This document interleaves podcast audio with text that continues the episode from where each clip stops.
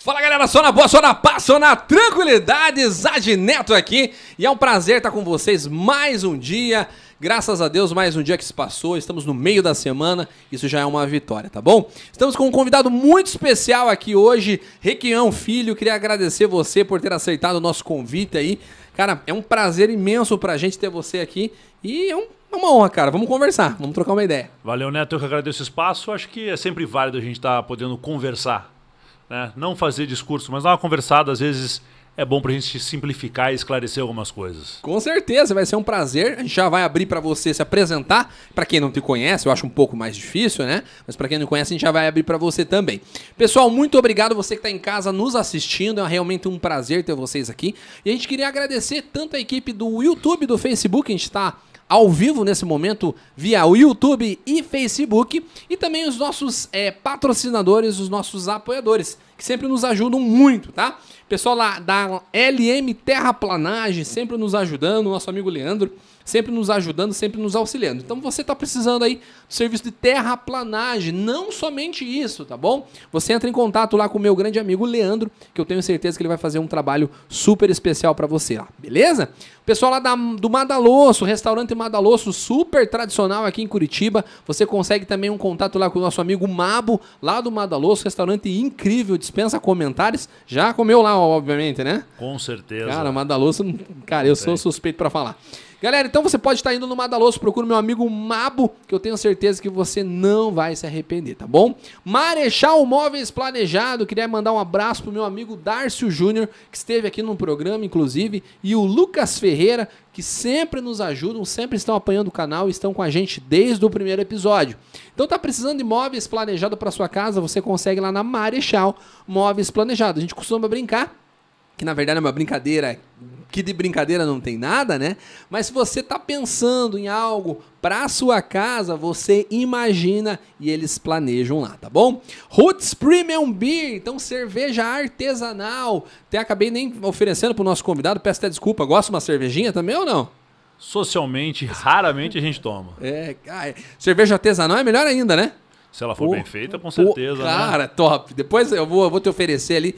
Roots Premium Beer, cara, pensa uma cerveja artesanal top. Meu amigo Devanir, que foi meu professor, inclusive. Cara, o cara é sensacional, tá bom? Fica depois, a gente vai vai conseguir uma cervejinha para você também. Pessoal da Giobela Empadões, pessoal, muito obrigado também, sempre nos ajudando, sempre nos auxiliando, a Isabel e o Rui, que sempre manda para o nosso convidado aí um empadão. Muito obrigado, vocês realmente nos ajudam e nos auxiliam aqui é sempre. Produto super fresco, então você está afim de uma, de uma torta gourmet, do empadão gourmet, é brigadeiro. Ixi, tem muita coisa que eles fazem lá, você consegue na Jobela.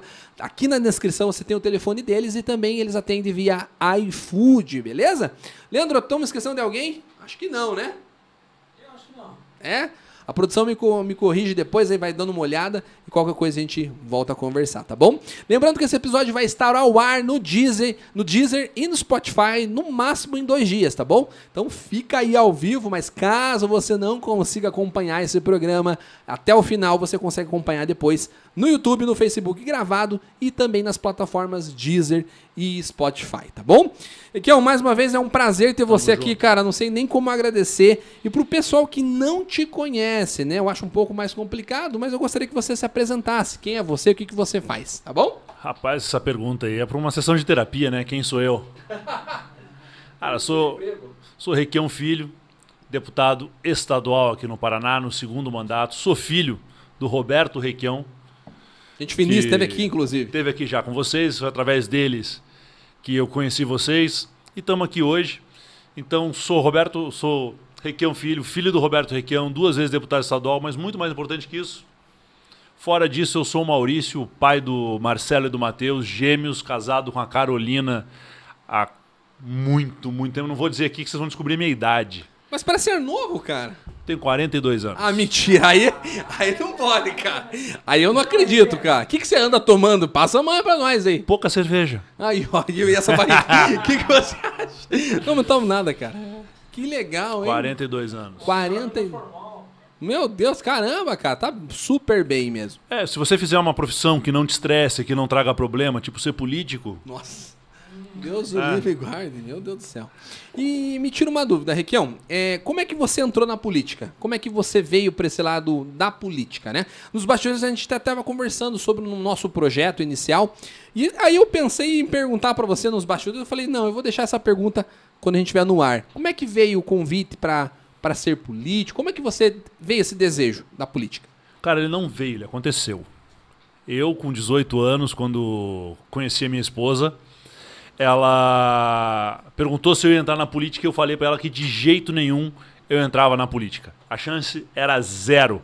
Tanto que eu me formei em direito, abri o escritório de advocacia, toquei minha vida lá em Brasília e com 34 anos de idade, numa briga no MDB aqui do Requião, no Paraná, eu venho para cá para fazer política partidária, para decidir se o MDB teria ou não candidatura própria e acabo entrando através dessa briga partidária na mão dos amigos para a política. O Requião até falou que eu não deveria ser candidato, mas eu construí o meu espaço ali dentro do partido, saí como candidato, fui o quarto mais votado do meu partido, na última eleição fui o quarto mais votado do Paraná.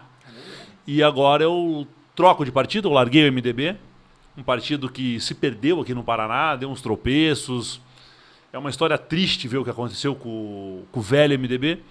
E hoje eu troquei de partido, troquei de casa e estamos aí fazendo o que eu sei fazer bem na política, que é defender o interesse público. Bacana. E hoje você está por qual partido aqui? Obviamente a gente costuma falar, né? Apesar que algumas pessoas acham que a gente defende algum partido, pessoal, eu queria deixar bem claro, a gente não tem viés político nenhum aqui. Tá? Inclusive fica o convite para você, que eu acho que você sabe com quem eu tô falando, Vem aqui, vamos conversar, vamos trocar uma ideia, né? Esse aqui é um espaço super aberto. Mas você é de qual partido hoje? Hoje eu tô no PT. No PT. No PT, no Partido dos Trabalhadores. E muitos amos, muito, muitos amos, né?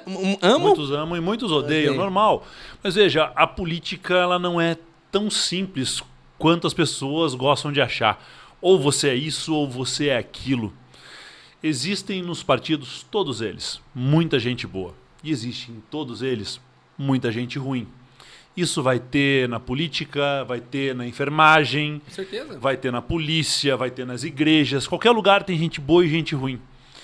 O que acontece é você escolher os seus ideais, naquilo que você acredita e seguir de cabeça erguida. Aqui no Paraná, para continuar fazendo oposição ao Ratinho Júnior, foi um partido que me garantiu o espaço de poder continuar fazendo a política que eu acredito. O MDB se vendeu no Paraná.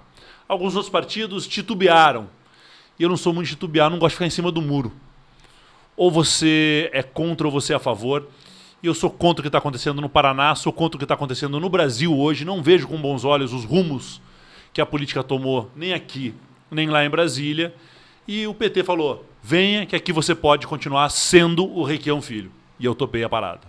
Bacana. E você é pré-candidato, obviamente, né? Você vai sair para o quê? Continuar no mesmo a princípio, continuar o trabalho de deputado estadual. Modéstia à parte, temos um mandato ativo, nós cobramos muito, fiscalizamos muito, batemos muito nesse menino que é o governador hoje. E digo menino não pela idade, porque ele é mais novo do que eu, mas menino por suas atitudes. Não tem postura de governador, não tem a firmeza que o Paraná necessita. Eu acho que a gente tem feito um bom trabalho na Assembleia e pretendo, se vocês permitirem, continuar. E me tira uma dúvida, o que, que faz um deputado estadual hoje? O que, que ele faz? O Qual... que faz ou o que deveria fazer? Os dois, os dois. Fica essa pergunta ambígua aí. Mas Vamos o que, que faz? O que, que faz hoje um deputado estadual e o que depois o que deveria fazer? Hoje nós fazemos oposição. Cobramos mais transparência, cobramos correção nos projetos de lei, cobramos a defesa do interesse público por parte de um governo que tem feito grandes negócios em um pequeno governo comemoram lucros astronômicos na Copel, enquanto você que está nos assistindo paga uma conta altíssima. E quando a Copel tem lucros tão altos, fica claro, a conta não precisava ter subido tanto. Subiram para agradar acionistas e prejudicaram o povo paranaense. A mesma coisa na Sanepar, e nós fazemos isso. Alguns colegas meus, o que eles fazem? Eles puxam um saco de governador para levar pequenos favores para levar uma pintura para uma escola, uma operaçãozinha tapa-buraco para um pedaço de rodovia, para entregar uma ambulância para um prefeito e ficam lá puxando o saco de governador e não fazem o que nós deputados deveríamos fazer. Que antes de fazer lei, o deputado tem que fiscalizar. É o balanço dos poderes, né? Pesos e contrapesos.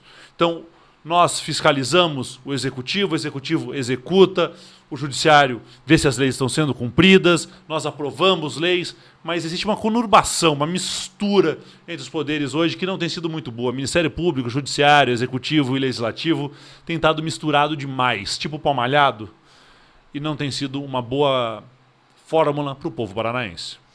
Eu me tiro uma dúvida, cara, referente a, a o deputado estadual. Você já me comentou o que faz, né? O que deveria fazer também. Mas assim, você tá. O mandato é quatro anos mesmo, né? Quatro anos. Quatro anos. Você ficar mais quatro anos, o, o que, que, mudaria, assim? O, o, qual que é o teu propósito em novamente se, se eleger, vamos dizer assim? Veja, continuar o bom trabalho. Eu entrei nisso porque eu acho que a política pode mudar a vida das pessoas. Mas um bom governador só vai conseguir fazer um bom trabalho se tiver uma boa assembleia.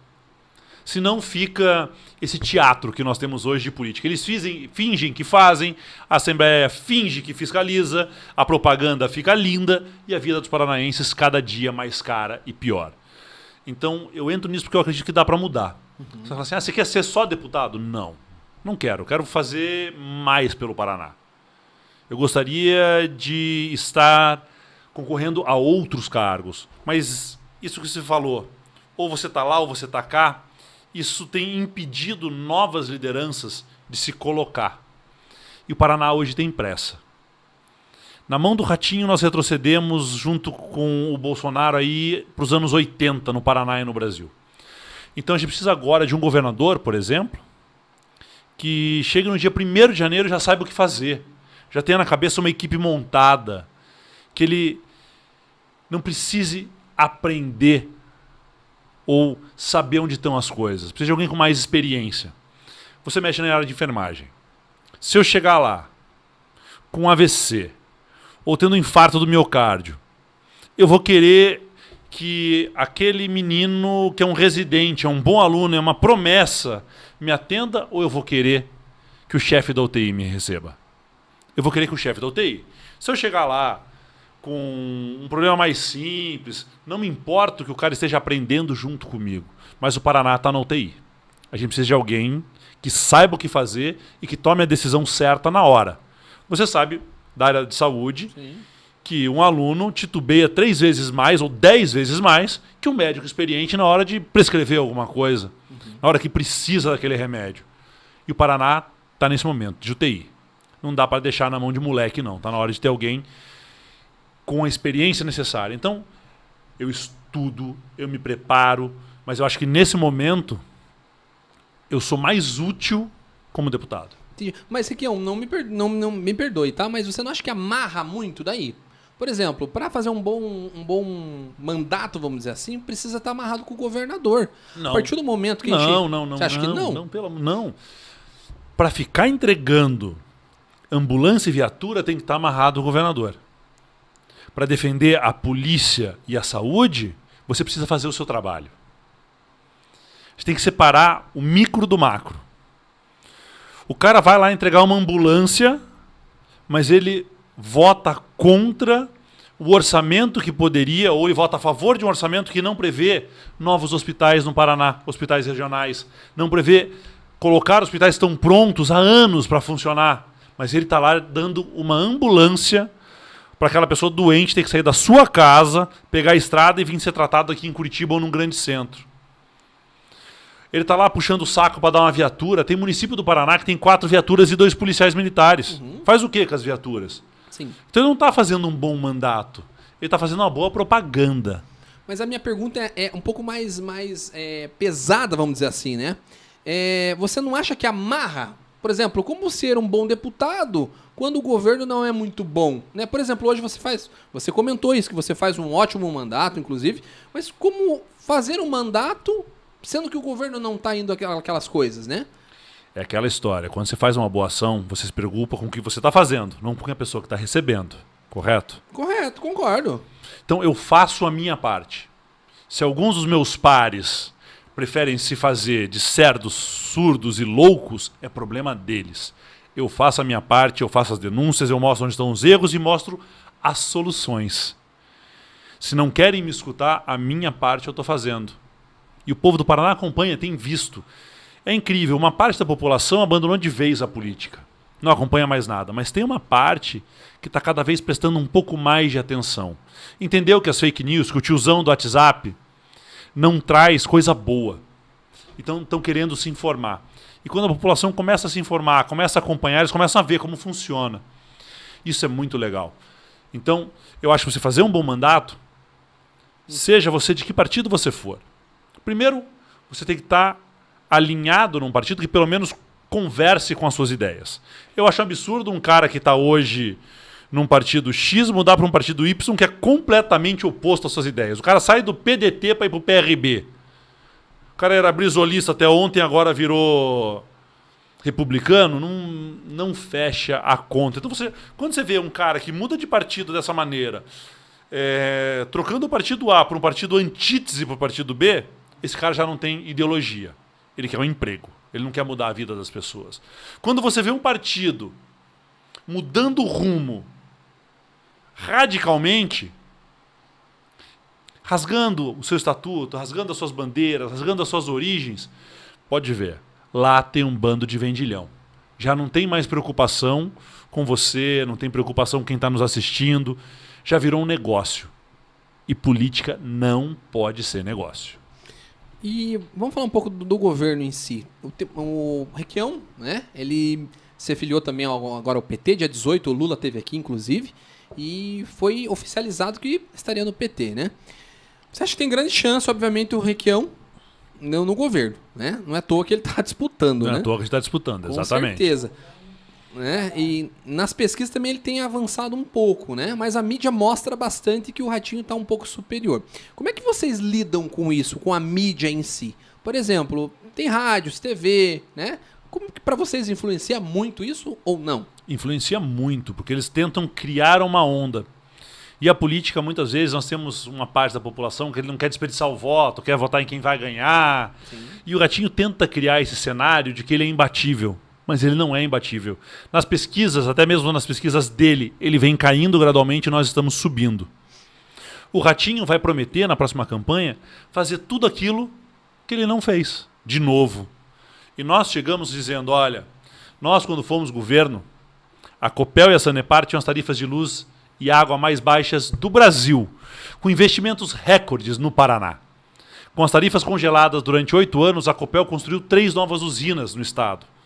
A Sanepar, com a tarifa de água mais barata do Brasil, conseguiu ampliar e muito a distribuição de água e a rede de esgoto no estado, chegando a percentuais recordes e hoje eles comemoram lucros recordes e a população paga uma conta caríssima sem ter um serviço equivalente ao preço.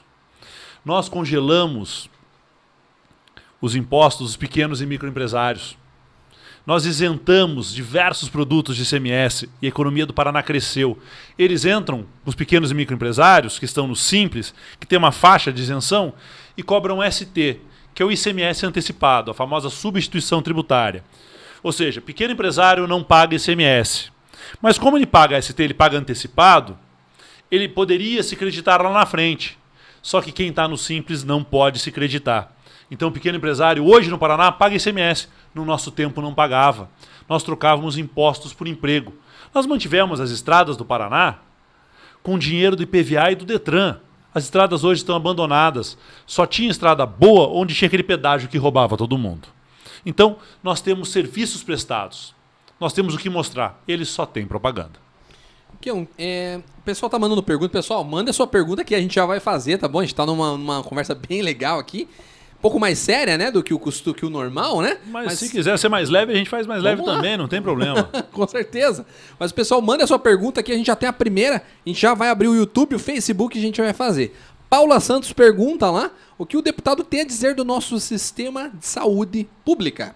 Ela pergunta, Paula Santos. Paula, se não fosse o SUS, o Brasil tinha sido destruído na última pandemia. Mesmo com o presidente lutando contra a vacina, a saúde pública nos garantiu né, um acesso à vacina, à cura e ao tratamento.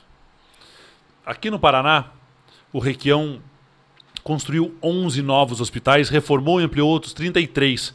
E foi essa rede, construída no nosso governo lá atrás, já tem mais de 10 anos que nós saímos do governo, que segurou a onda aqui no Paraná. O SUS é exemplo no mundo de saúde pública. Temos desvios? Temos desvios. Tem que melhorar? Tem que melhorar. Precisa de mais ajuda das redes é, filantrópicas? Sim, podem e devem nos ajudar muito. Mas a saúde pública, o SUS no Brasil, é um diferencial. Ele pode e deve melhorar. E a gente tem que investir pesado nisso. Mas a saúde pública do Brasil não passa só pelo Sistema Único de Saúde. Passa também ao acesso a água, esgoto, casa e luz. Essas três coisas mudam a vida e mudam a qualidade de vida de uma família.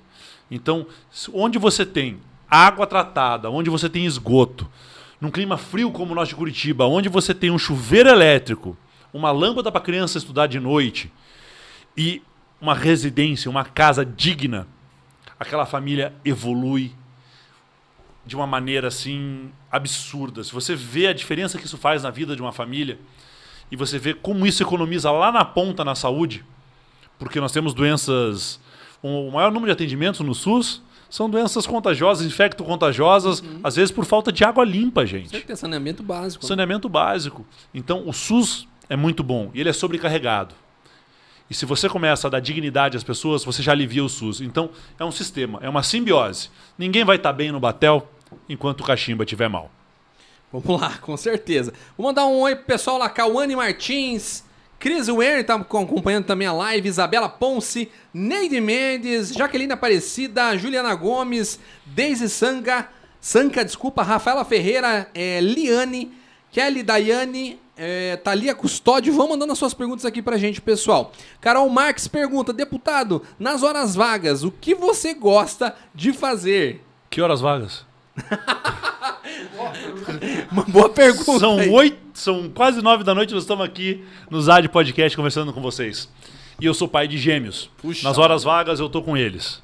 Quando eu não tô com eles, se eu consigo dar uma fugidinha no sábado, eu vou fazer trilha de moto. Tem uma Mas galera muito boa, uns amigos muito bons. Que legal. E sempre que eu posso, a gente tenta dar uma fugidinha também, né? E jantar fora, tá dar certo. uma fugida, levar um pouquinho de uma vida normal. Agora, você pode me encontrar no Atacadão aqui pertinho. É legal. Ali no açaí fazendo compra. Pô. A gente faz o normal. O normal. O que você faz, eu faço. e a sua esposa, como é que ela lida com isso? Aproveitando o gancho da nossa amiga aqui, como é que é? Ela é tranquila nesse aspecto de política e tudo? Vocês são muito atacados, né? Pelo que eu vejo. O Sim, mas o chicote engrossa o couro, cara. é, o que vem de baixo não me atinge. A gente leva numa boa. Minha esposa é super parceira, ela compreende isso, ela sabe é, o que é necessário para a dedicação necessária para fazer um bom trabalho. Ela sabe que eu estou sempre na estrada, que eu estou sempre viajando, mas eu sou muito presente em casa, tenho uma parceria ótima com ela, tenho uma ligação incrível com meus meninos. O Marcelo e o Matheus são gêmeos, têm sete anos de idade. Pesado, hein? Gêmeos é complicado. Gêmeos cara. é complicado, cara. É difícil. Meu irmão tem gêmeos também. Nasceram, ficaram um mês na UTI, lá no Nossa Poxa. Senhora das Graças, então. E assim, a gente quis muito ter filhos, a gente tentou bastante. Quando eles vieram, assim, foi uma benção. Então, quando eu posso, eu tô com eles. Quando não, tô com os amigos, um churrasquinho. Tranquilo, uma cervejinha de vez em quando. Não sou muito de frequentar bar, de estar na balada. Mas gosto, tem bons bares em Curitiba, tem bons restaurantes. Então, estamos sempre por aí. Com certeza. E você gosta de Curitiba, obviamente? Gosto. É, nasceu em Curitiba? Nascido e criado em Curitiba. Com 15 anos eu fui embora. Com 33, 34 anos eu voltei. Hum, você foi para onde? Fui para Brasília. Brasília? Morou um tempo? Quanto tempo lá? Morei quase 15 anos em Brasília. Caramba, cara. E voltou por quê aqui? Por causa da política? Por causa mesmo? da política. Legal. Vim aqui brigar pro Roberto Requião ser candidato ao governo e acabei ficando. Voltei e fiquei. E o que, que, fez? É, eu sei que é difícil, né? Deve, deve responder assim. Pergunte para ele, né? Não para mim. Mas o que, que fez será ele voltar? A velha política, vamos dizer assim. Não velha, né? Mas é porque ele tá acostumado já também, né? Foi governador. O Requião nunca parou. É. O Requião é movido à indignação. O Requião foi candidato a prefeito contra o Jaime Lerner. Saiu com 3% contra 86% e se elegeu. Por que, que ele foi candidato? Porque ele estava indignado com o que acontecia em Curitiba, com a divisão que tinha entre os muito ricos e o pessoal que estava morando em invasão. Nós tínhamos uma Curitiba linda do Lerner lá no centro e a periferia estava abandonada. Então o Requião é movido a indignação. Quando ele vê o que fazem hoje com a Copel, com a Sanepar, com os nossos empresários, com os nossos agricultores, o que fazem hoje com os pequenos municípios do Paraná, ele fica indignado. E a indignação, às vezes, é santa e move as pessoas. E você fica indignado também, você já demonstrou isso, obviamente, aqui. Mas às vezes você tem essa conversa de pai e filho com ele. Pai, não, calma, não é bem assim. Sim, claro. Eu, Como é que é? eu não posso obrigar o Requião a estar certo 100% do tempo concordar comigo. Mas deve ser difícil ser filho dele também, assim como deve ser difícil ser teu pai, né? Porque Cara, envolve política, né? Envolve política, é. envolve muita discussão, envolve embate, envolve briga, mas no geral a gente acaba se acertando. Consegue se acertar? Até porque ele tem muito mais experiência do que eu. É. Eu acerto algumas coisas, eu erro em outras e idem o Requião. E a gente vai ali se equilibrando nisso aí, puxando uma orelha do outro. Recentemente eu dei uma lida, inclusive agora no domingo, né? O pessoal forçou a barra, falou bastante sobre isso na, na TV, inclusive. Não que assista, não assista muito, né? Mas sobre o Telegram e o WhatsApp. Você chegou a dar uma olhada? Que eles estão com essa briga aí do Telegram e do WhatsApp? Chegou a dar uma Cara, é a guerra contra a fake news. Eu acho que essa é uma guerra válida. Tirar o puxando... Telegram do ar, será que resolve? Não resolve, acha de ser outra plataforma. É mais ou menos como os Estados Unidos quando fez a lei seca. Proibiram o álcool e criaram uma máfia por trás disso e acabaram perdendo essa guerra. Então eu acho que nós temos que lutar contra a fake news. Eu acho que as pessoas têm que ser responsabilizadas por aquilo. Existe uma, um sentimento de que por números de WhatsApp, por contas de Telegram, você vai sair impune com qualquer besteira que você jogue lá. Isso tem que acabar. Essa impunidade não pode. Quem mente para as pessoas, quem desvia da verdade, deve ser punido. Você- Mas não é proibindo as plataformas que a gente vai resolver isso. Mas o engraçado é que os bolsominions que estavam sofrendo, né, estavam doídos com a decisão do ministro, são os mesmos bolsominions que estavam aplaudindo o Trump quando ele disse que ia tirar o TikTok porque era da China. Então, são pesos e medidas diferentes? Não, tem que ser tudo igual dentro da legalidade. A Camila Boza tá mandando aqui. É, deputado, o que você acha da Lava Jato? Lava Jato começou muito bem. Eu acho que abriu uma caixa preta, botou a mão no vespeiro, mas ela foi aos poucos sendo moldada para uma operação política. E quando mistura justiça com política não dá certo. Ah, o PT é o partido mais corrupto do mundo. Tinha mais gente do PP, do Progressistas, indiciado na Lava Jato que do próprio PT. E ninguém fala do PP. E quando a gente vê o digníssimo Sérgio Moro, ex-juiz, ex-excelência, é, se colocando politicamente logo após uma eleição, a gente começa a entender o jogo. Então veja, começou muito bem e o pecado favorito do diabo, a vaidade, pegou aqueles meninos. Pegou aqueles meninos que começaram a fazer campanha, começaram a fazer política, tomaram um, um lado político e judiciário não pode ter lado, tem que trabalhar com fatos e com provas, não com opiniões, muito menos com opiniões pessoais. Então, ela foi se desvirtuando conforme a vaidade do Deltan da vida e dos Moras da vida foi sendo cada vez mais inflada. E, e- mas isso você acha, novamente é uma opinião minha, né? Para vocês, vocês acham que impacta a Lava Jato é, no- na, na candida- candidatura de vocês? Impacta porque nós entramos agora no partido que nos ofereceu essa possibilidade de continuar com o nosso discurso, que foi o PT. E o PT aqui no Sul, aqui em Curitiba, foi bombardeado e existe um ódio. Mas como te disse, por que, que não existe esse ódio para com o PP, o Partido Progressista? Porque não existe esse ódio com o MDB, que era vice da Dilma e que indicou milhares das pessoas que estavam sendo investigadas. Então é um ódio seletivo que eu não entendo. Se você não gosta da política, tenta aprender um pouquinho mais, porque se você não gosta e não acompanha, quem gosta vai acabar governando o seu estado. Riquião, me tira uma dúvida, se você quiser não precisa falar também, tá? Mas você votou aqui em Curitiba na época da Dilma, na época do Lula? Você votava onde? Aqui em Curitiba ou não? Aqui em Curitiba, nunca tirei meu título daqui. Entendi. E você votou pra quem? Se puder falar, obviamente. Eu votei no segundo turno para Haddad. Pro Haddad mesmo. Não tem viés político nenhum aqui. Não, votei no segundo turno para Haddad. Por que? Ah, você não votou no Bolsonaro? Não. Porque quem conhece o Bolsonaro de verdade, quem conhece o seu trabalho nos quase trinta e tantos anos que ele foi deputado, não vota no Bolsonaro. Por quê? Eu queria entender. Novamente, a gente não tem viés político, quero deixar isso bem claro. Vamos lá, Mas o Bolsonaro foi deputado durante 30 anos. Quero entender o que, que O acontece. Bolsonaro fazia parte um negócio chamado lá de baixo clero. Baixo clero, os deputados que não apresentam projetos, são os deputados que não defendem bandeiras, que estão lá eleitos e que acabam votando sempre com o governo. Inclusive, o Bolsonaro votou muito com o PT quando o PT era governo. E o Bolsonaro não fez diferença nenhuma nos anos todos que ele esteve lá como deputado federal. Não fez um projeto que dif- diferenciasse, que melhorasse a vida de ninguém. Sai numa campanha num momento eh, de ruptura política com a Dilma no Brasil, com o golpe ou impeachment, escolha o nome que você quiser, e se coloca no momento onde o Brasil estava se sentindo lesado e se coloca como antipolítico, sendo que ele é da mais velha política do baixo clero da Câmara Federal. Se elege presidente e não fez nada de bom até agora. A economia do país voltou, como te disse, para 1980. Décimo terceiro, né? Acho que tá no ranking. Era um caminho de sexto para décimo terceiro, mas veja, eu vou te dar um exemplo. Eu lembro de um menino da inflação, do Sarney pedindo os fiscais no, no, no mercado, onde as pessoas ganhavam o salário, corriam para o posto de gasolina para encher o tanque, porque amanhã podia estar o dobro. Nós já estamos com inflação de dois dígitos no Brasil. O acesso ao crédito está quase impossível, os juros estão altíssimos. Ah, mas a inflação no Brasil. A inflação no Brasil não é só porque a nossa moeda desvalorizou frente ao dólar. Até porque ela andou. Agora o dólar andou caindo por causa dessa guerra da Rússia com a Ucrânia. E a inflação no Brasil não caiu. Por quê? Nós temos no Brasil hoje inflação por indexador, não é por demanda. Não é porque falta produto.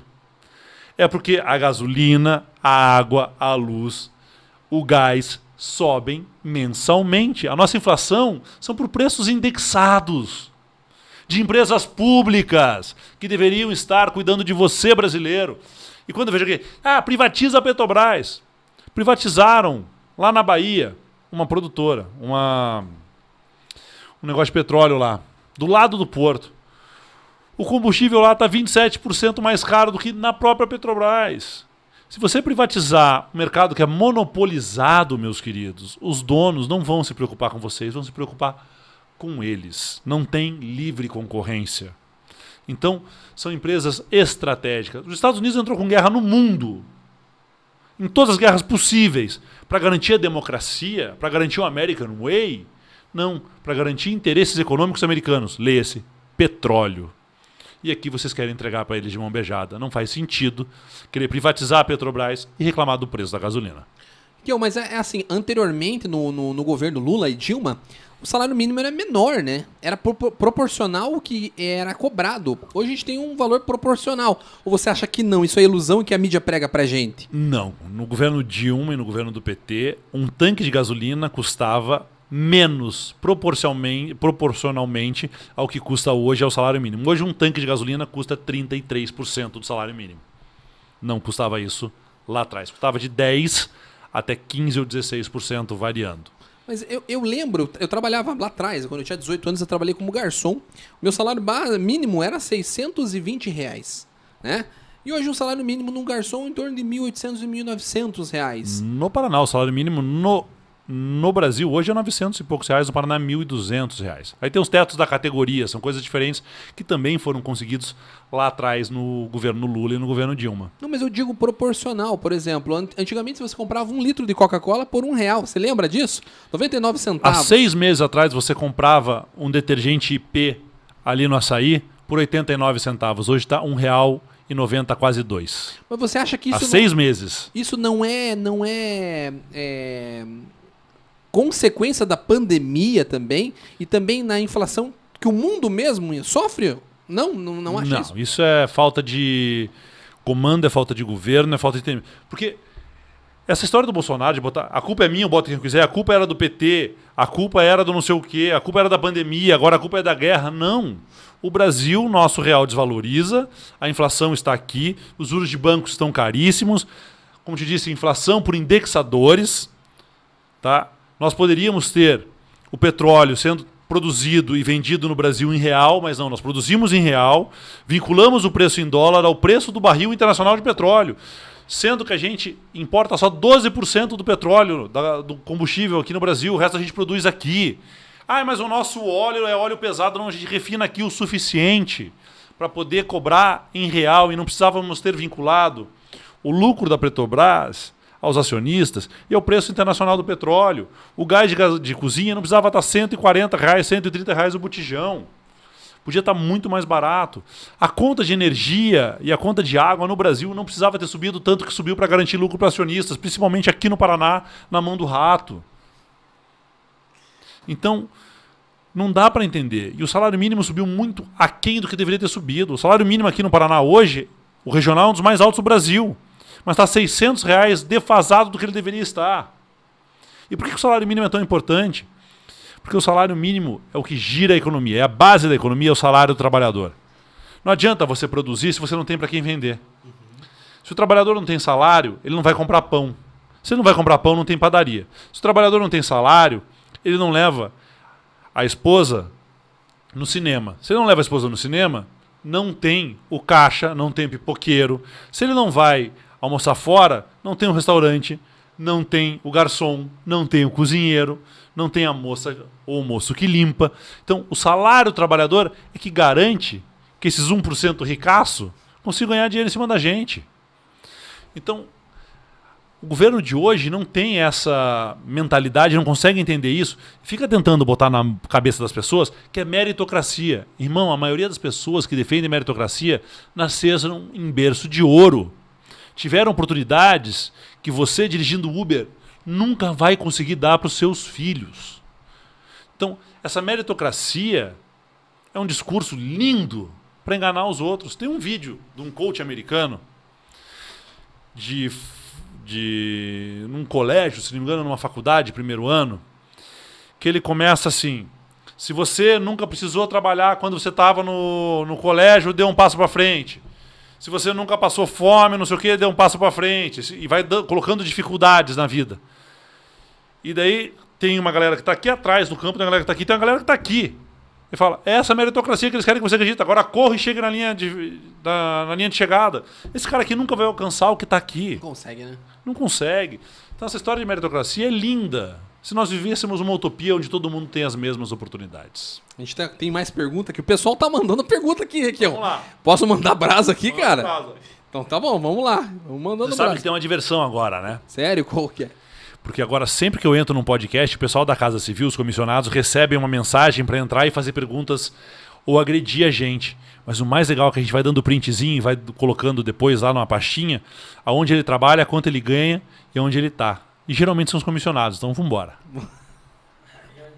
Tá certo, já, já deixou o recado aí, pessoal. Vão mandando aí mesmo. Mas os caras não colocam nome fake? Como é que é? Pode... Não, tem uns que se dão o trabalho, mas a maioria esquece, entra pelo próprio Facebook e fica lá, descer, põe o nome do cara, lotado na Casa Civil, lotado na Celepar, lotado não sei aonde. Entendi. Faz parte do jogo. Faz parte do jogo. Matheus Faria pergunta: e esse pedágio? Será que volta ou sai de vez, né? Acho que teu pai comentou bastante sobre volta, isso. Volta, volta mais caro, com 15 novas praças, num contrato de 30 anos, prorrogáveis por mais 5, que vai arder no lombo do Paranaense, para não usar outro termo. Deus o livre, velho. Olha, eles trabalharam e se esforçaram para dizer que o Ratinho era responsável pelo fim do pedágio. O pedágio acabou, Neto, porque acabou o contrato. E nós, lá atrás, no meu primeiro mandato, aprovamos uma lei que proibia a renovação dessa concessão aqui no Paraná. Na sequência, o Congresso Nacional proibiu a renovação de concessões automáticas nas estradas federais. Então tiveram que encerrar o pedágio, ele não podia ser prorrogado. Teria que ter uma nova licitação, pelo menor preço, pelo maior número de obras. Não. Fizeram um esquemão lá, um projeto de pedágio, onde as mesmas pedageiras vão ganhar o pedágio e a NTT, a Agência Nacional de Transportes Terrestres, colocou isso em documento. O pedágio de amanhã pode ser mais caro que o de ontem pessoal mandando aqui, a tua esposa vai ficar com ciúme agora aqui, ó. Camila de Azevedo mandando aqui. Ele tem olho azul? Não, não, não, não. Verde. Caramba, não dá pra ver se era direito lá. Verde, verde, Não dá verde. pra ver. Caramba, cara. Vamos continuar lá. Você comentou sobre a, a Copel Telecom, né? Foi a Copel Telecom que foi vendida. A Copel Telecom foi vendida e hoje o governo contrata centenas de milhares de reais. Aluga praticamente o serviço da Copel Telecom.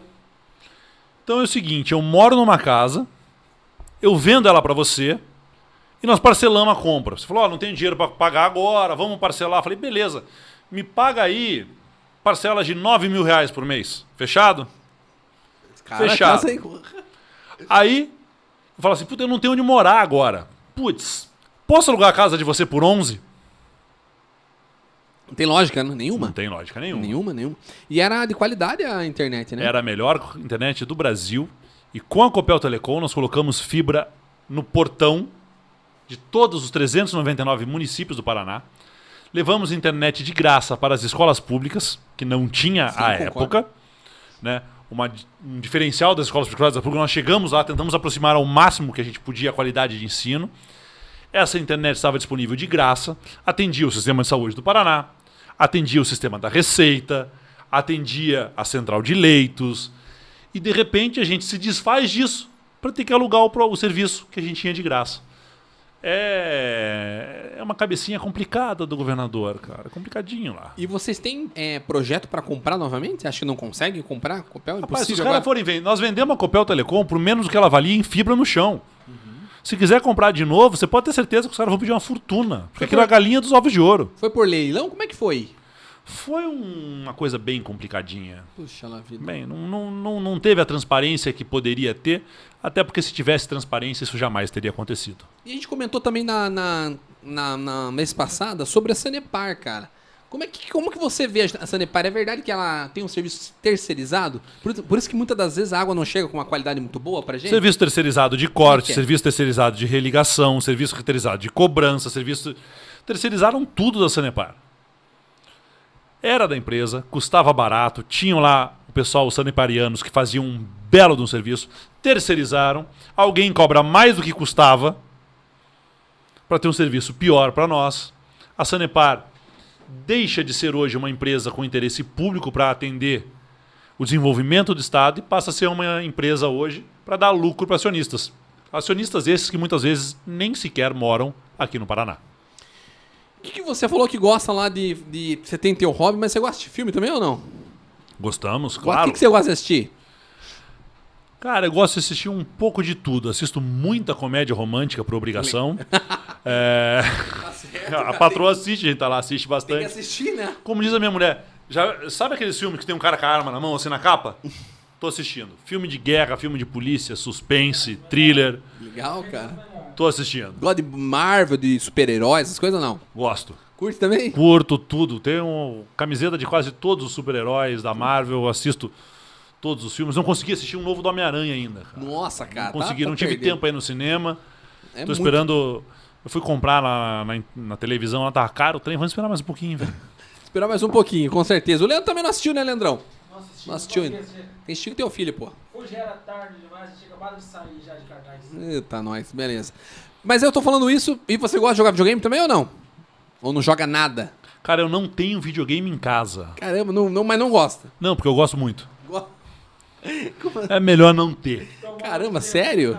Mas gosta de jogar o quê quando, quando tinha lá? COD. Co- Ah, gosta de, de Inclusive tem no, FPS. tem no telefone, que é FPS. Caramba, cara. Legal, o Warzone já jogou o último agora ali? Já tô, tô jogando agora o- a versão online do telefone, porque daí a gente joga só um pouquinho pra dar uma Oba. distraída. Cara. Mas gosto, gosto pra caramba de videogame. Eu acho que é um jeito legal de desligar o cérebro, assim, da, dessa tormenta que a gente vive. Mas como eu tenho dois meninos de 7 anos em casa, eu acho bom nem ter o videogame lá ainda, porque é pra eles não aprenderem a jogar, pra eles poderem continuar brincando na rua com as cachorras, andando de bicicleta. Porque uma vida normal. Tem uma vida mais normal. O Eu vejo, o videogame aprisiona muito hoje as Sim, crianças. concordo. Né? É muito tempo de tela pra criança e eu tento tomar esse cuidado. Com certeza. E você acha, aproveitando esse gancho, a gente já mandaram uma mensagem pra gente, um dos patrocinadores esqueceu de falar, Sad Games, a gente vai falar sobre ele daqui a pouquinho. Mas você acha que o videogame influencia a criança na violência ou não? Eu cresci jogando Mortal Kombat, né? Não sou um cara violento, mas você acha que influencia? Cara, Mortal Kombat era muito legal, os finish. Legal. Finish. him. É. Não, era muito, cara, não, não influencia. Jogou bastante cara. ou não? Joguei bastante, joguei bastante. Street- É. Eu sou um pouco mais velho que você, né? Eu comecei no Street Fighter. Street Fighter, cara. Lá da época do fliperama lá. Fliperama. Há quantos anos você acha que eu tenho? Quantos anos você acha que eu tenho? Ih, aí agora lascou. Pô, lascou. Eu vou te dar aí uns 36 anos. Nossa, que eu tô mal, cara do céu. Tô quantos anos tem? 30, cara. 30? 30 anos, Boa. cara. Pô, tô mal assim. O cara lá da, Você da falando de produção. Mortal Kombat, cara. Mortal Kombat é. Eu jogava num lugar na Vicente Machado chamado Frisco. Frisco, não conheci, não. Ah, Frisco, não é do tempo. Não é do meu tempo, não. Frisco. Cobras é. Cobras ainda tem, inclusive, ali na... É, Era o Frisco na Vicente Machado. Tinha sinuca e fliperama. Pô, que legal, cara. Mas é. O Mortal Kombat. e- O que a gente tá falando? Sobre violência. Sobre Sobre, a- violência. Acho que não, Não, influencia. não acredito, não influencia. É, é só um passatempo. Sim. É um passatempo. Vai deixar teus filhos jogar? Mais Cara, velhos? Vou, claro. Quero que eles joguem comigo ainda. Fazer campeonato lá em casa. Vambora. Tem erro, não. Pessoal, tá afim de comprar o seu jogo? Você consegue lá na SAD Games com o meu amigo Marcelão. Pode ter certeza que tudo para PS4, PS5 aí, Xbox One, Nintendo Switch, você consegue lá na Side Games. O meu amigo Marcelo manda um WhatsApp para ele e não é nada pirateado, tá? Você manda um WhatsApp para ele, ele te manda um código do jogo, né? E você já consegue instalar no teu, no teu videogame lá. Lembrando que ele só avisa que tem que estar online, tá? Você tem que estar online para fazer esse download ali do game, obviamente que não, não, você não consegue, você tem que ter a live paga, beleza? Marcelão, um grande abraço para você. Vamos de pergunta, a gente tá fazendo essa live tanto no nosso Facebook quanto no YouTube e creio que também no teu Facebook, né? No meu Facebook tá lá também. Jogamos o link no TikTok e no Boa. Instagram. Pô, que legal, cara, no Instagram também. Então mande a pergunta para lá também que a Pode gente... mandar, se você tiver acesso aqui, o pessoal manda. Não, Pode certeza. perguntar qualquer coisa. O pessoal, geralmente, nos podcasts as perguntas são mais light, né? O pessoal É. pergunta mais coisa. Pode, pode mandar a pergunta que a gente responde. Com certeza, vai ser um prazer. Vamos acompanhar aqui. Você tem pergunta aí, Leandrão? Aqui na minha rede, aqui, tá dando. Tá dando PT aqui na minha rede agora. Ó, Rodrigo Santo... Rodrigo mandando aqui, boa noite, Neto. Ivo Amarildo mandando. É, Ivo Amádio Philips manda assim, volta Requião. Isso é um bordão de vocês? Como é que é? Isso é um bordão nosso, começou com os professores, volta Requião. E isso pegou e a gente já mudou o bordão. Não é mais hashtag volta Requião, hashtag agora é Requião. Já estamos mudando. Tem até uma musiquinha, né? De vocês aí. Tem, tem o Me Chama Que Eu Vou. Lá. Me o Re- Chama Que Eu O Vou. Requião tem os melhores, modéstia à parte, o Requião tem os melhores jingles da política do Brasil, cara. Sim, com certeza. E isso não é dito por mim, não, isso é dito por especialistas. O Me Chama Que Eu Vou, o Governar com Coragem, são jingles que marcaram história e as pessoas são jingles conhecidos e reconhecidos. É muito legal isso. Pô, que legal, cara. E você acha que a. Que a como é que é o- o- a história do Brasil hoje? Pra você, como é que você vê o Brasil hoje? Você acha que tem, tem, tem como melhorar isso? Você acha que tem, já Sempre tem. tá muito lascado? Combate à corrupção. Curto prazo, transparência total. Médio prazo, ensino público de qualidade. E salário. Você não quer esperar que um policial do Rio de Janeiro que ganha mal vá subir no morro tomar tiro por merreca. Você não quer que um policial do Paraná que está ganhando mal, que está sendo desrespeitado pelo governador, que não tem chance de crescer na carreira, os concursos internos estão parados, que ele esteja motivado para trabalhar se ele não tiver um bom salário. E é uma coisa incrível, juiz e promotor, salários astronômicos desde o início da carreira. Agora o policial que põe a cara lá para prender bandido, começa ganhando pouco, eu não entendo isso. Nós temos no Brasil uma elitização, inclusive dos salários. E a gente precisa mudar isso. A gente tem que reconhecer quem carrega o Estado nas costas. A Polícia Militar, hoje a gente teve, trouxe um policial militar aqui, né? Um abraço pra ele, Sancho. Ele comentou bastante sobre a carreira policial, que tá bem difícil agora. tá bem né? difícil. E na porque época do Requião, o pessoal elogiava muito, muito mesmo. Meu pai é servidor público, nós minha mãe é servidor sempre público. respeitamos o servidor público. Por quê? Nós somos passageiros. Estamos hoje lá, não estaremos amanhã. O servidor concursado estará lá. Ele é a cara do Estado. Ele representa o Estado. Ele tem que estar bem remunerado. Ele tem que estar satisfeito. Ele tem que ter condições de trabalho. Ele tem que ter condições de crescer na carreira. Isso hoje é, tem outra narrativa. O atual governo acha que, como os funcionários públicos são um número pequeno de votos em comparação à população do Estado, e existe um sentimento de que funcionário público é marajá, eles podem pisar no funcionalismo público. E daí você cria um ciclo vicioso. O funcionário público é descreditado pelo próprio governo, ganha pouco, está desmotivado para trabalhar, e a população já chega lá com má vontade. Então o cara chega lá tratando mal um funcionário que está desmotivado, está ganhando pouco, que vai devolver o mesmo tratamento. Você cria um ciclo vicioso nisso aí. E não, o funcionário público tem que estar bem motivado, tem que estar ganhando bem, para atender bem, estar numa carreira que ele possa evoluir, para que ele possa estar sempre buscando essa evolução pessoal, estudando mais, querendo crescer e assim a população é bem atendida, fica satisfeita e respeita e reconhece. Então a gente está no anticiclo. A gente precisa mudar isso. Com certeza. Vamos falar com o pessoal lá do nosso amigo Facebook. Vamos mandar uma abrir, abrir aqui. Leandro também já está preparando uma nova pergunta pra gente aqui. Pessoal, a gente pede desculpa para vocês e hoje na pergunta de vocês não aparecer aqui embaixo, tá bom? Então depois a gente pega. Vamos falar o nome dele? A gente tem o Leandro e o Leonardo aqui, né? Sabe que eu falo? Agora já falei, né? Leonardo, depois você paga pra gente aí, tá bom? Deixou a gente na mão aí. Não, mas ele tá uma boa causa, tá trabalhando, né? Vamos abrir com o pessoal aqui do Facebook também. Pessoal curtindo a gente lá. Vamos ver. Josiane, Irajá Poli e o Rodrigo Cruz. Rodrigo Cruz pergunta sobre a Sanepar, que a gente já fez a pergunta. Irajá Poli falando sobre a área da saúde. Se o candidato se eleger, se eleger né? Como será nessa, na área da saúde? Ele é enfermeiro. Estará aqui também com a gente no programa. Como é que é o nome dele? Desculpa. Irajá Poli. Irajá, o pessoal da enfermagem tem uma briga enorme das 30 horas. Isso, acho que foi isso que ele quis dizer. Isso que ele quis dizer, né? Deve ser essa briga. E o piso nacional da enfermagem, que tinha uma época que o piso prejudicava as categorias. Porque você pegava um estado como o Paraná, que é o estado rico, um estado como São Paulo, e ele tinha que botar um piso igual ao piso que conseguia atender os estados mais pobres e prejudicava a categoria. Mas como nós tivemos aí alguns governadores passando por estados bons, desvalorizando o serviço público. O piso hoje acaba sendo um salário base, né, exigindo o mínimo de dignidade. Então o piso hoje passa a ser uma coisa boa, que já chegou a ser uma coisa ruim, que puxava para baixo o salário, hoje ele garante o um mínimo. Olha que engraçado quando eu digo que o Brasil andou para trás, é disso que eu estou falando.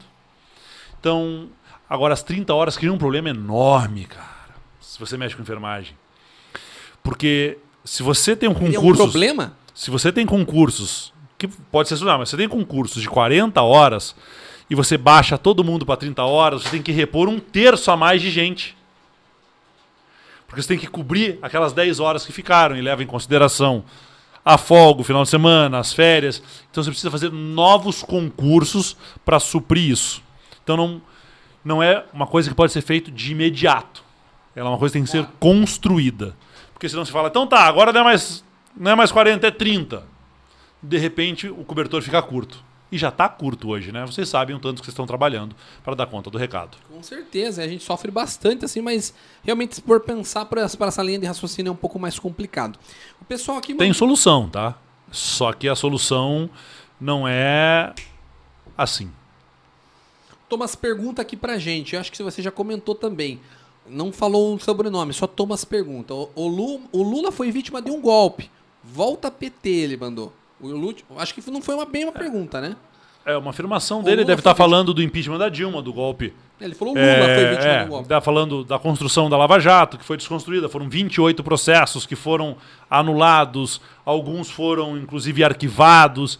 Então existe aí uma construção que os americanos chamam de lawfare que é uma guerra jurídica contra uma pessoa, o Estado sendo utilizado para prejudicar alguém e tirar da política. Então, é isso aí, é disso que ele está falando, que não houve é, justiça, houve sim uma batalha judicial que tinha como objetivo tirar o Lula de uma eleição. Eu tô dando risada, o pessoal mandou uma pergunta aqui, claro que eu não vou ler, mas eu vou ter que te mostrar para você ler essa última pergunta. Só não lê o nome da pessoa, tá? O nome em cima e nem tem, um, tem um, uma coisa embaixo. É que ele me mandou. Não, o cara tá perguntando, perguntando se eu malho muito. Cara, eu tento, bicho. Eu tento, eu não consigo. Eu, eu, quando eu podia, eu malhava seis vezes por semana. É que ele tria algumas perguntas, ele me mandou essa, não, não sei por tudo bem, tudo bem. Ai, é, mas eu treino sim, treino na Play do Campo Comprido ali, academia muito legal. Quem quiser conhecer o Play do Campo Comprido, dá uma procurada neles aí, é muito legal. Tenho um, um personal, um amigo que me ajuda, que é o Everton Carvalho. Pô, que legal. Arroba carvalho.personal, procura ele é, no... Fica a propaganda aí. Fica aí a propaganda do Everton. E, cara, eu preciso porque é um jeito também de desestressar, né? De cuidar de você mesmo, estar tá em dia. É, é uma vida estressante que a gente leva. Demais. É uma vida. É, eu não tenho uma rotina. As pessoas acordam de segunda a sexta. eu tô na estrada toda quarta-feira praticamente, dormindo cada noite em um lugar diferente. Eu preciso e eu tento me cuidar porque eu quero tá velhinho e ver os meus netos nascerem e crescerem. Com certeza. Mas você tá bem, cara, com 42 anos? Pô, 42 eu tô com anos, 30, eu tô com essa lata. 43 esse ano. Caramba, cara. Não, tá super bem. Eu tô com 29. Olha aí, ó. O cara tá com 21. 60, perto dele. Eu sou livre, guarde, cara. É, Requião, começou já o, a, ele- a- a eleição? A Ou não? eleição, a eleição nunca acaba. Nunca A acaba? eleição nunca acaba. A política é o dia a dia. Então você sai de uma eleição, você vai eleger o governador, daqui a dois anos está elegendo o prefeito, daqui a dois anos está elegendo o governador, elegendo o presidente. E as pessoas deveriam, por isso que eu digo, deveriam acompanhar a política diariamente. Eu aposto com você aqui, se a gente fizesse uma enquete em quem você votou para vereador, pelo menos 90% do público não sabe quem votou. Marciano. Se você perguntar para quem votou para deputado, uma boa parte não sabe para quem votou para deputado. Tava, complicar. tava andando, tava indo, pegou no chão e votou em alguém que ele achou ali um santinho jogado no chão. Verdade. Ou se você não sabe em quem você votou, como é que você vai cobrar? Mas é, é que, na verdade, isso o pessoal, vou te falar a verdade. O pessoal, quando eu falo, trago alguém aqui da, da parte da política, o pessoal fala, mas Neto, por que que você leva alguém da política lá? Eu acho que isso é importante. Nos bastidores a gente até falou isso. Eu acho que isso é muito relevante. E por isso que eu quero trazer mais gente aqui, até para eu aprender, o Leandro e o pessoal da produção em si, aprender, porque muitas vezes a gente não sabe. Cara, o preço do feijão que você paga hoje, o preço do arroz, ele é definido por uma política tributária de impostos e uma política de governo para saber se nós temos estoque regulatório ou não. No Brasil nós não temos mais estoque regulatório, que é uma coisa que nós temos desde a época dos militares. Aí entrou o Bozo lá, acabou com o estoque regulatório. Então, o preço do arroz e do feijão é política. Se você vai ter ou não universidade pública, é política. Se seu filho vai ter ou não escola de qualidade pública, é política. O remédio no postinho é política. Mas o problema é que a gente, nas escolas a gente não tem esse tipo de formação. Economia, por exemplo, você vai aprender depois de, de alguns anos, né? Ah, o Então- nosso governador não aprendeu até hoje, cara. É complicado, né? Mas veja, no meu tempo tinha o SPB. Mas a gente estava saindo de uma ditadura militar, tinha um resquício, tinha uma ojeriza, isso tudo, que era uma organização social política brasileira e era uma doutrinação. E isso acabou. E deixaram de ensinar nas escolas. E veio depois o movimento. Nossa, que as pessoas não entendem o que falam, repetiam, né? Que era escolas apartidárias, escolas sem política. Como é que eu vou ensinar economia? Como é que eu vou ensinar política se eu não falar de Marx? Se eu não falar da Segunda Guerra? Se eu não falar da Inglaterra? Se eu não falar do que é capitalismo, o que é socialismo, o que é comunismo? O que é liberalismo? Então, as pessoas não querem que os professores ensinem e depois saem repetindo um monte de bobagem. Por quê? Porque não aprenderam, nunca leram um livro, não se interessaram pelo assunto. E, cara, quando você não se interessa, você é enganado. Você falou que você é mágico profissional. Sou, sou. Como é que você faz um truque de mágica? Treinar muito, cara. Treinar muito. Você gosta Sim. de mágica ou não? Gosto, mas você faz um truque como? Como assim? Eu não entendi a pergunta. O cara não presta atenção onde ele tinha que prestar. Ah, sim, com certeza. Você vai tiro pro- atenção, você na verdade. tira atenção num Claro. canto, faz do outro lado. Quando o cara viu, ele não percebeu. Com certeza. Hoje a política se faz assim. O problema tá aqui, mas você tá olhando aqui, ó. E aqui eles te roubaram. É difícil, cara. O pessoal tá Não. mandando. O pessoal tá gostando aqui mesmo, aqui, ó. Tem mais um comentário aqui. Não sei se eu devo ler, mas como você leu É, aquele, eu vou ler. é, vambora. Fala pro deputado que o braço dele é maior que a minha perna. Os caras mandaram. Malha mais perna, cara. Você acredita? Não, brincadeira. Pessoal, mas por que, que os caras mandam isso? Esse cara na minha barriga, às vezes.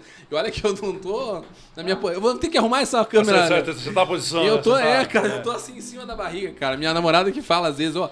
Às vezes quando você estiver no podcast, tem que dar uma ajeitada aqui, né? E aí o Victor Silva mandou também, pede pra ele fazer muque. Claro que você não vai fazer, é muito, Não, né? daí é muito, aí passou, Os aí cara- passou. Não, os caras Deus o livre, cara. Me perdoe, me perdoe. Bora, faz parte, cara. Pessoal, cara, Deus livre e guarde. Como começou a campanha, Requião, eu queria que você, então, é, falasse o que, que você pensa realmente em fazer. num- a campanha ou a eleição já, já começou, obviamente, como você falou, nunca É, acaba, na né? verdade, ela nunca acaba. Nunca acaba, A né? política, ela não acaba e tudo isso passa por... Porque é o seguinte, se você tem dinheiro, o que, que você faz? Chega na eleição, você contrata um bando de gente, faz um bando de material legal, faz uma propaganda legal e distribui. Você não tem dinheiro, você tem que trabalhar. Você tem que estar presente. Você tem que estar fazendo entrevistas, tem que estar falando na rádio, você não pode estar se escondendo, você está presente nas redes, você está lá atuando. Por isso que eu digo que quem não tem dinheiro tem que trabalhar, tem que amassar barro, gastar sola de sapato. Então, agora, cara, o que, que eu espero? Eu espero um Paraná de volta para os paranaenses. Hoje o Paraná existe para grandes empresas e grandes negócios. Não é para isso que existe o Estado. O Estado existe para ajudar quem mais precisa. Está na Constituição do Brasil isso. Não é para beneficiar quem já tem dinheiro. É para deixar as coisas mais iguais para quem não teve uma chance. Ele equilibrar mais. Eu queria te agradecer. Muito obrigado a você por ter topado o nosso convite. Eu quero deixar esse espaço então para você. É, não sei se pedir voto ainda, acho que não pode, é, não pode Tomou ainda. uma multa de 5 quanto eu e você. Não pode. Então, de Deus o livre. Então, esqueça que eu falei, mas eu queria deixar esse espaço então para você é, fazer os seus agradecimentos finais, aí divulgar suas redes, né? O pessoal que quer entrar em contato com você, como é que faz? Neto, agradeço demais o espaço aqui. Você que assistiu a gente, quer fazer perguntas, fazer brincadeiras, eu tô no Instagram, procura lá, arroba Filho. Tem no facebook.com barra Requião Filho. O Instagram, a interação é mais fácil, tá, gente? É uma interação mais direta, é mais leve. Tem no TikTok também, arroba Filho. Agora, o pessoal que quer a parte mais séria, quer ver projeto, quer ver artigo, quer ver discurso, www.requiãofilho.com.br. Agora veja, não tem problema nenhum com crítica. Agora, faça ela embasada, coloque a sua opinião e explique o porquê. Eu converso contigo. Vier de molecagem, vai tomar uma resposta que você não gosta e vai tomar um bloco. Então, assim, é espaço aberto, é para debate, é para discussão. Eu gosto de debater, adoro Caramba, que legal. quando as pessoas têm inteligência e nível no debate. Ah, mas eu não sou formado, como é que eu vou debater? Cara, traga suas opiniões com respeito. Coloque lá e eu debato contigo numa boa. Vem de agressão, vai tomar um, um atravessado, vai tomar um bloco. Eu vou dar print, vou mostrar para meus amigos, vamos rir um pouquinho e você vai ficar lá bicudo. Então, vem pro debate, vem conversar, vamos trocar uma ideia. Procura lá, arroba Requião Filho nas redes sociais. Eu vou fazer uma coisa que eu nunca fiz aqui, Requião, mas você toparia fazer um debate aqui? Tranquilo. Com alguém? Tranquilo. Tem alguém, alguém especial que a gente possa chamar para fazer esse debate? Quem você quiser. Ô, louco. Sério mesmo? Quem você quiser, a gente topa debater. Então fica em aberto, então. Quem sabe num futuro, um futuro próximo, teremos um debate aqui. Entre você, mas não vão, não vão sair na mão aqui, né? Cara, o pessoal, você tem que entender o seguinte: esse pessoal mais assim, de, é de, de que você vai trazer para debater comigo, fazer o contraponto comigo, geralmente eles foram criados comendo perinha raspada com mucilon e empinando pipa no ar-condicionado de casa na sala da avó. Então a gente não sai na mão com essa galera. Porque senão os caras fazem que nem aquele atirador de Maringá. Vou pra guerra! Foi pra hora que viu que a guerra sai correndo. Então, no debate de ideias, tá tranquilo. É tranquilo, é tranquilo. Esse foi Requião Filho. Queria agradecer novamente você por ter aceitado. Pedir desculpa por alguma coisa aí. Cara, Tá tamo bom? tranquilo, ao vivo, sempre É sai assim. alguma coisa errada. Você precisa ver quando eu comecei a fazer as lives que dava de coisa errada, rapaz, eu ficava pé da vida, mas faz parte. É a vida, né? É a a vida é vida. assim mesmo. Acertos e erros, mas é assim. Pessoal, queria agradecer vocês mais uma vez. Agradecer ao nosso amigo Requião Filho por ter topado o nosso convite aí. E vamos deixar em aberto. Pra finalizar, eu quero fazer algumas coisinhas, um bate e volta bem rapidinho, tá? Vamos lá. Eu falo um personagem, você me dá um adjetivo ou até mesmo um adjetivo contrário, vamos dizer assim. Vamos lá. Tá? Requião Filho. Teimoso. Teimoso. Roberto Requião. Roberto Requião, cara, pra mim é um norte, velho. É, Norte. É um norte. Lula. Lula, próximo presidente do Brasil. Bolsonaro. Bolsonaro, um erro na nossa história. Ratinho Júnior. Ratinho Júnior tinha muito potencial, mas uma frase dele, ele falou que quando o pai dá pro filho uma Ferrari, você não aprende a dirigir primeiro para depois andar na Ferrari, você vai aprender a dirigir na Ferrari. Ele meteu a Ferrari num poste, cara. Ele pegou o Paraná e deu num poste. Zadcast. Cara, eu acho que é sempre uma boa iniciativa você estar se colocando para abrir um debate. Eu não vim aqui para convencer ninguém, mas se eu plantei a dúvida na cabeça de alguém, eu já tô no lucro. Bacana, cara, muito bacana. Pessoal, muito obrigado, tamo junto. Requião Filho, obrigado novamente, Valeu, cara. Neto. Tamo junto. Aquele abraço. Valeu, galera!